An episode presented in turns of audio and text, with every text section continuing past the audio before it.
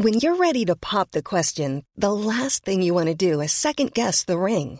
At Bluenile.com, you can design a one of a kind ring with the ease and convenience of shopping online. Choose your diamond and setting. When you find the one, you'll get it delivered right to your door. Go to Bluenile.com and use promo code LISTEN to get $50 off your purchase of $500 or more. That's code LISTEN at Bluenile.com for $50 off your purchase.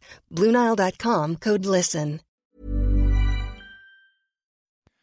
Bonjour à toutes et à tous, bienvenue dans le Morning Mood du mercredi 10 mars. Il est 5h45. Nous avons aujourd'hui le grand rendez-vous de l'inflation aux États-Unis. C'est le chiffre euh, bah, le plus important au moins de la semaine, euh, si ce n'est du mois. Pourquoi? Parce que vous savez que les marchés sont très attentifs à ces anticipations d'inflation reflété par le taux à 10 ans américain qui ne fait que monter. Donc c'est à 14h30, on attend une inflation à plus 0,4%, c'était plus 0,3% le mois dernier. Et nous avons également dans le même temps un deuxième chiffre qui est le core CPI, c'est-à-dire qu'on exclut de l'inflation tout ce qui est alimentation et énergie. Lui est attendu à plus 0,2% contre 0% le mois dernier. Donc ça ce sera quand même un chiffre très important. Pourquoi? Parce que on a, vous savez, donc cette tension un petit peu non plus ces dernières, enfin en tout cas il y a deux semaines, une tension entre guillemets sur le marché à cause de ce taux à 10 ans. Alors ça y est, tout le monde s'esclave en disant ah bah c'est parce que en fait les marchés montent parce que les taux à 10 ans se détendent. Alors minute papillon, le taux à 10 ans est encore, bien au-delà de ce qui se passait il y a deux semaines. Donc tout le monde s'accorde a priori à dire que tant que le taux à 10 ans s'enflamme pas de manière en ligne droite et tant qu'on ne dépasse pas les 2%, ça va. Alors il y a deux semaines, ça allait pas, mais on est toujours au-dessus. Bon bref, peu importe. donc le taux à 10 ans se détend, oui, oui, oui, tout à fait. Alors c'est pas une détente non plus de malade. on était à 1,6% hier en début de journée, on est à 1,54. Donc c'est pas non plus la grosse détente. Alors on est encore loin des 2%, mais là-dessus je suis entièrement d'accord. Pour autant, on est toujours, toujours dans une tendance haussière sur le taux à 10 ans tant qu'on reste au-dessus des 1,40%. Donc on n'a pas d'ailleurs de gros signal baissier là-dessus. On a simplement effectivement une phase de latéralisation. Donc pour moi, macroéconomiquement, depuis ce qui se passe en fait depuis maintenant quelques semaines, ça n'a pas changé. Alors hier, on a eu certes des gros rebonds des valeurs technologiques. Vous le savez, le Nasdaq a pris 4%. Il y a des valeurs euh, notamment au sein du Nasdaq et euh, la fameuse Tesla dont tout le monde, euh, fait la, la, lumière, etc. Tout le monde avait enterré il y a quelques, quelques jours pourquoi? Bah Parce que Tesla avait perdu depuis ses plus hauts du 25 janvier quand même 40% de sa valeur. Hein, c'est quand même pas c'est pas c'est quand même grand chose hein, enfin je veux dire c'est quand même beaucoup c'est pas pas grand chose hier elle a pris 20% alors ça y est ça y est c'était le point bas c'est normal ça remonte parce que c'était bien bas. De toute façon les technos sont pas effectivement à mettre à la poubelle. Alors hier soir j'ai fait une vidéo Beaucoup malheureusement ne sont pas allés jusqu'au bout. Une vidéo avec euh, Port Zampar pour expliquer justement que ces technos ne sont pas non plus à enterrer.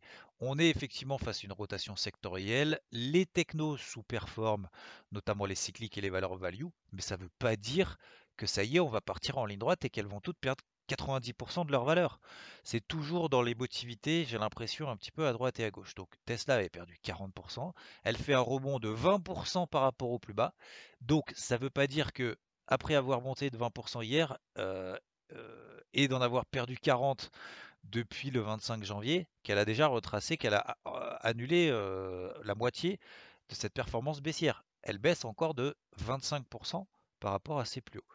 Donc tout ça pour dire que oui, il y a des rebonds, c'est le principe même de, du marché. Hein. Il y a des rebonds dans des tendances baissières, il y a des pullbacks dans, des tendances haussières, mais logiquement, rien n'a changé pour le moment. C'est nerveux dans les deux sens. Donc les indices, comme on l'a vu hier matin, notamment où hier toute la journée, bah, les indices, oui, sont tous en tendance haussière. Je vous rappelle que le, point de repère, c'est notamment cette, cette, bougie impulsive qu'on a réalisée de 50% de retracement de cette bougie impulsive haussière qu'on a réalisée sur les indices les plus forts qu'on a réalisé avant-hier, donc lundi. On a fait une grosse impulsion haussière. Tant qu'on ne retrace pas 50% de cette bougie-là, je ne vais pas dire qu'il n'y a pas de risque, mais il n'y a absolument pas d'alerte baissière pas d'alerte d'invalidation de toutes ces tendances haussières à très court terme. Les tendances haussières, de toute façon, en daily, voire même en weekly, c'est-à-dire à, court terme, voire à moyen terme, alors là, on en est très loin. Par exemple, sur le CAC, c'est 5007. Euh, donc on en est pour le moment très très loin, on n'en parle même pas. Mais à très court terme, prenez euh, comme point de repère ces, retracements de 50%. Ça nous donne par exemple 14 002 comme on l'a vu hier par exemple sur le DAX. Euh, ça nous donne sur le CAC les 5860 euh, à peu près, etc., etc. Après, il y a toujours un irréductible.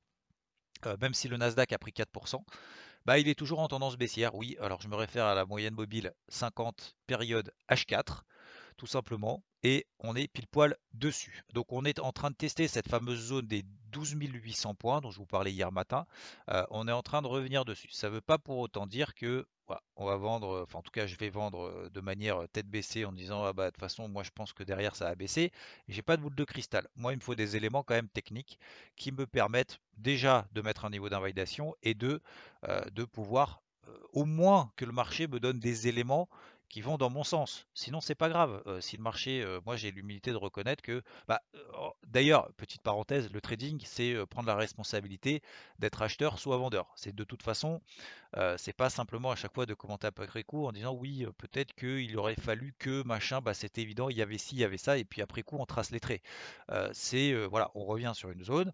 moi, c'est une zone d'importance. Oui, hier, le Nasdaq a pris 4%, mais il y aura toujours quelque chose qui sera à l'encontre de votre plan. Ça, faut le savoir, faut avoir l'humilité de reconnaître. Vous vendez ou vous achetez, peu importe, vous achetez les indices, par exemple aujourd'hui en disant j'achète le CAC, j'achète le DAX parce que c'est haussier, d'accord, mais il y aura un élément contraire de toute façon, même si toutes les tendances sont haussières, même s'il y a des impulsions, même s'il y a du volume, même si macroéconomiquement tout est favorable parce qu'il y a les injections de liquidité, il y aura toujours quelque chose qui sera à l'encontre, c'est quoi? Bah c'est trop, il n'y a plus le timing, il y a une oblique, il y a etc., etc., etc. Donc il y aura de toute façon toujours quelque chose. Après c'est une convergence d'éléments avec on est à l'aise. Donc pour moi, le Nasdaq, je mets une grosse alerte sous les 12007. C'est les plus bas qu'on a réalisés notamment cette nuit. Euh, ça me donnerait des éléments du coup baissier à très très court terme et une invalidation, une invalidation juste au-dessus des plus hauts qu'on aura fait hier. Euh, on a également un recul du dollar américain sans conséquence. Pourquoi? Parce que je vous disais notamment qu'il fallait que pour invalider, en tout cas à très court terme, cette impulsion, cette forte impulsion haussière qu'on a sur le dollar depuis maintenant 2-3 semaines, euh, depuis deux semaines, et eh ben euh, faudrait notamment qu'on repasse sous les plus bas de la veille. On a testé les plus bas de la veille hier, on les a pas cassés. Donc grosse alerte également sous les plus bas qu'on a réalisé hier parce que du coup ça voudrait dire qu'on invalide notamment cette impulsion haussière qu'on a sur le dollar. Pour le moment ce n'est pas le cas. Ensuite nous avons euh, sur l'or et l'argent des rebonds techniques. Des rebonds techniques, vous le savez j'ai payé l'argent hier. C'est pas parce que je suis baissier fondamentalement sur l'argent et sur l'or, plus particulièrement d'ailleurs sur l'or, que ça m'empêche, vous voyez, d'acheter le silver. Pourquoi? Parce qu'on était techniquement sur un gros niveau, donc c'était les 24-60. On s'est arrêté un peu avant. D'ailleurs, si on s'arrête un peu avant, c'est plus positif que si on passe en dessous. Ça veut dire que la pression acheteuse est peut-être euh, plus présente. En tout cas, la pression vendeuse est moins forte que ce que j'attendais. Donc ça, c'est plutôt positif hein, dans une logique euh, technique. Euh, et puis on a, rompu tout simplement une oblique baissière dans laquelle on s'inscrivait depuis maintenant quelques temps, depuis la grosse baisse qu'on a quand même connue sur le silver qui est passé de 28,5 à quasiment 24,5, donc il avait perdu quand même 12%. Euh, donc rebond technique, oui. Donc ça m'empêche pas encore une fois de le payer. Je l'ai acheté euh, sur les 24, euh, 20, pardon, 25,55. donc voilà, on a atteint le premier objectif technique H4 des 26 dollars on consolide là-dessus. Je mets une alerte juste au-dessus des plus hauts parce que si on repasse au-dessus des plus hauts de la veille, comme sur le dollar d'ailleurs, à l'inverse, hein, le dollar c'est sous les plus bas de la veille, euh, même chose sur le Nasdaq, même chose sur le silver, je mets des alertes un petit peu partout parce que bah, je suis sûr de rien. Donc je prépare simplement mes plans. Euh, donc ça n'empêche pas, ça n'empêche pas d'être acheteur à très court terme sur l'argent parce qu'on se dit bon, on est sur un bon timing d'intervention, il y a une réaction technique, mais je garde en tête qu'on est toujours dans une grosse tendance baissière et que macroéconomiquement, a priori, rien n'a changé par, par rapport à la semaine dernière. Enfin, je pense en tout cas, j'en sais rien. Euh, peut-être que je me trompe depuis le début, mais au moins euh, euh, j'ai un risque limité maintenant simplement à, à zéro. Voilà, tout simplement. J'ai mis le stop au cours d'entrée. Petit allègement sur cette zone des 26 dollars et je vise peut-être les 27 dollars, j'en sais rien. Donc peut-être que mon plan finalement sera foireux en disant je n'achète pas l'or et l'argent et finalement je gagnerai de l'argent si jamais on repasse au-dessus des plus hauts de la veille et du coup ça me permettrait de viser mon deuxième objectif. Donc vous voyez que encore une fois, il faut être sûr de rien, il faut avoir l'humilité de reconnaître d'avoir tort dans ses plans. C'est pas des convictions, c'est simplement des plans, mais d'aller dans le sens que le marché a souhaité, a voulu à un instant T. Donc c'est se préparer finalement à plusieurs scénarios en disant et si j'avais tort? Et si finalement cette zone elle réagit? Et si finalement est-ce que le timing d'intervention n'est pas intéressant? C'est tous les éléments de question que je me suis dit. Je me suis dit bah écoute, euh, pourquoi pas? Par contre, je réduis ma taille de position par deux. Parce que moi, euh, la tendance pour moi est toujours baissière. L'argent surperforme par rapport à l'or, euh, donc ça m'intéresse, mais moi, on est toujours en tendance baissière. Voilà, c'est même pas pour moi, c'est l'or. Euh, tant qu'on passe pas au-dessus des 1800 dollars, par exemple, sur l'or, on est toujours en tendance baissière en daily. Hein. Euh, c'est-à-dire qu'on passera éventuellement en tendance neutre sur les cours de l'or si on devait passer au-dessus des 1760. On est à 1713 actuellement. Voilà. Donc, je rappelle les éléments. Euh, les gros éléments, moi, que je vais suivre en tout cas pour aujourd'hui, c'est, comme je vous l'avais dit hier matin, c'est les plus bas d'hier sur le dollar. Pour moi, c'est un niveau technique très important qui a été confirmé d'ailleurs hier. Euh, on a également les plus hauts d'hier sur le silver. Alors moi, je suis passé à l'achat à très court terme. J'ai pas de conviction plus que ça, mais euh, j'ai jamais de conviction en fait. Euh, le but, c'est simplement d'essayer d'exploiter les éléments que nous donne le marché en fonction de ce qu'on pense, en fonction de la convergence de facteurs positifs qui vont donc en faveur de notre plan. Les 12 700 points sur le Nasdaq, parce que c'est le gros niveau, même si hier on a fait plus 4, on a eu des gros rebonds sur beaucoup de grosses valeurs américaines. Euh, donc on l'a vu comme par exemple Tesla, euh, on a Apple qui a pris 4%, c'est pas parce que Apple a pris 4% que ça y est. Euh, je vous rappelle que Apple perd encore 20% depuis ses plus hauts du donc 25 janvier, de fin janvier. pour vous donner d'autres exemples, on a une qui est par contre très très forte, c'est Google, qui a absolument pas baissé. Elle a fait son gap après la publication de ses résultats et depuis elle est dans, des phases de range. Microsoft aussi est quand même assez forte. Netflix reste dans un range. Amazon par exemple a réagi sur le bas d'un gros range dans lequel elle s'inscrit depuis quand même 6 mois. Donc on a atteint quand même un niveau technique intéressant. Vous voyez que l'analyse technique, des fois, ça sert quand même à quelque chose. Ça sert simplement à partir du principe que euh, les cours ont une mémoire. Le marché a une mémoire et on se souvient que bah, le marché se souvient que sur la zone des 2009-3000 dollars sur Amazon, c'est quand même quelque chose qui a suscité quand même des réactions dans le passé. Donc voilà. Euh, mais je mets une alerte sur le Nasdaq sous les 12007, c'est simplement mon plan. Mon invalidation, c'est au-dessus de 12008. C'est pas parce que Hier, on a bourré de 4% que je remets tout en cause.